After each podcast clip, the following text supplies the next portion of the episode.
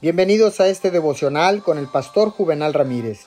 Hoy es día domingo 30 de mayo del año 2021. Hoy es el día para agradecer, alabar al Señor.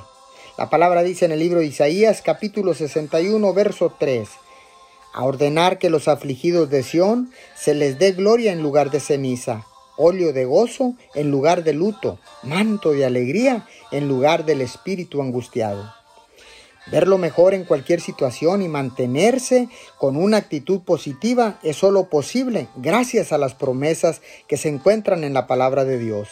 El apóstol Pablo dice, ahora bien, sabemos que Dios dispone todas las cosas para el bien de quienes lo aman, los que han sido llamados de acuerdo con su propósito. Observe que el versículo no dice que Dios hace algunas cosas para su bien, dice todas las cosas.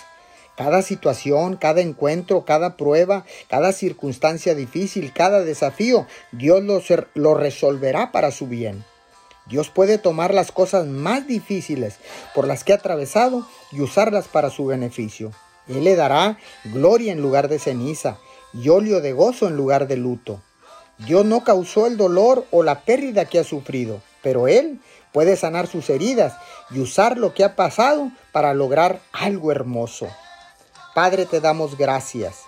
Sea lo que sea por lo que esté atravesando ahora mismo. Yo creo y digo, Dios resolverá esto para mi bien en el nombre de Jesús. Amén y amén.